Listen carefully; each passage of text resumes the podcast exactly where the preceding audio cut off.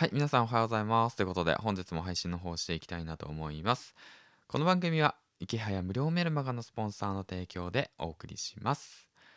はい、ということで、うん。えっとね、スポンサーをね、いつまでやればいいのかなって 思いながらね、いるんですけども、何年契約とかないんですよね。1ヶ月契約だとか、2ヶ月契約、3ヶ月契約とかしてなかったので、うん。で、そのね、その援助してもらえるっていう形で、スポンサー費用はもういただいてるんですよね。だけど、あの、毎月いただいてるとかじゃなくて、もう1回なので、で、僕ね、いつまでこのスポンサーコールをすればいいのかわからない状況のまま、池早さんのね、スポンサーコールをずっとしているというわけなんですけど、まあそんな感じでもね、うん。えっ、ー、と、今ではね、えっ、と、まあ、池谷さんのこと知ってる方多いのかわからないですけども、あの、ツイッターの方ではね、鍵アカウントになってしまって、まあ、見る人は限られていくっていう状況の中でね、まあ、そのメールアド、メールアドレスね、その、誰だこいつはってなっちゃうかもしれないですけど、もしね、その、これからね、ブログや情報発信、そしてね、副業で稼いでいきたいな、ビジネスしたいなって思ってる方いたらね、無料なんでね、ぜひともリンクの方からね、うん、プロフィールの方から覗いてみてください。きっとためになると思います。はい。うん。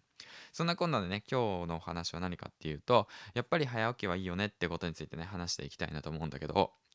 あのね、各言うね、その僕ね、無職になってね、まあ約2ヶ月経つんだけど、まあなんだかんだね、まあ子供がいるからっていうこともあるんだけど、まあ早起きはね、してるのね、しなくちゃいけない状況なのね。うん。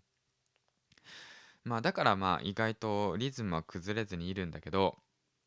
やっぱり早起きいいよねってことについて話していきたいのと、あとじゃあ朝起きて何をしてるのかってことについてね、話していきたいなと思います。はい、ということで、まあそんなこんなでね、早起きいいよねってそんな話聞いてどうすんだって話なのかもしれないけど、もしかしたらね、早、朝起きれないとかね、早く起きれないっていう方も多いかと思うんだけど、まあ、過去の僕がね、もう朝全然起きれなくて、うん、本に起きれなくてっていう状況の中で、うん、で、うん、まあ、早起きをね、始めたんですよね。朝活ってやつね。まあ、意識高いよねって言って思われるかもしれないですけど、まあ、会社員やっていた時はね、もうそこしか時間がないんですよ。しかも子供がいてってなると、朝しかないんですよ。だからもう無理やりにでも起きてね、えっ、ー、と、やっていたわけなんですよ。うん。何をやってかっていうと、ブログ書いたりだとか、ツイッターしたりだとか、情報発信したりだとか、あの読書したりだとかですね。うんまあ、全く読書しなかった人間がね、まあ、そういったことをしてきたわけなんですけど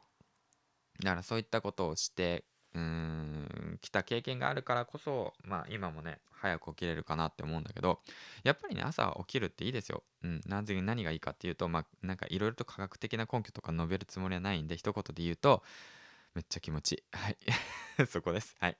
うん、そこね。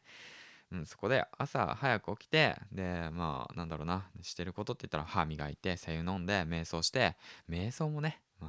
あの、迷ってる瞑想じゃないよ。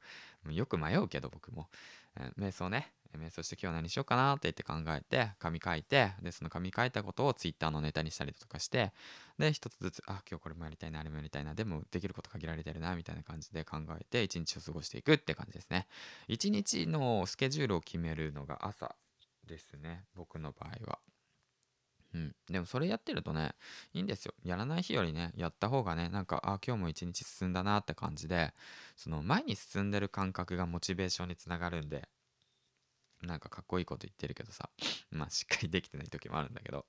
だからそういった感覚をつかめるんで是非ともねなんかうん今日何しようかな。まあ何もできなかったなっていう日あるじゃないですか。なんか朝起きちゃってさあ朝早く遅く起きちゃってさで仕事に追われてさうん、で帰ってきて子供の面倒とか家事育児しててさで気づいたらもう9時10時とかになってさで体くたくたじゃん仕事終わってさ、うん、だからさ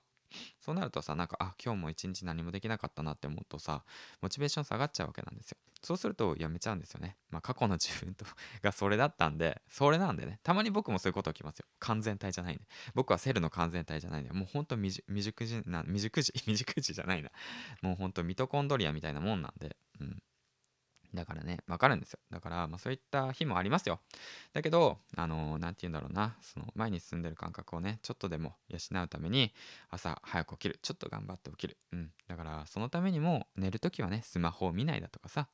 そういった小さな意識して習慣づけしてっていけば必ずできるんで頑張ってやってみてください。まあこれはね過去の自分に伝えていることです。はいということでね今日も一日楽しんでやっていきましょう。ラスト金曜日だね。もう会社員じゃないからもう曜日の感覚ないです。はいすいません。今日も一日ね頑張っていきましょう。会社員だったお前。はい自分頑張っていけよ。はいじゃあねバイバイ。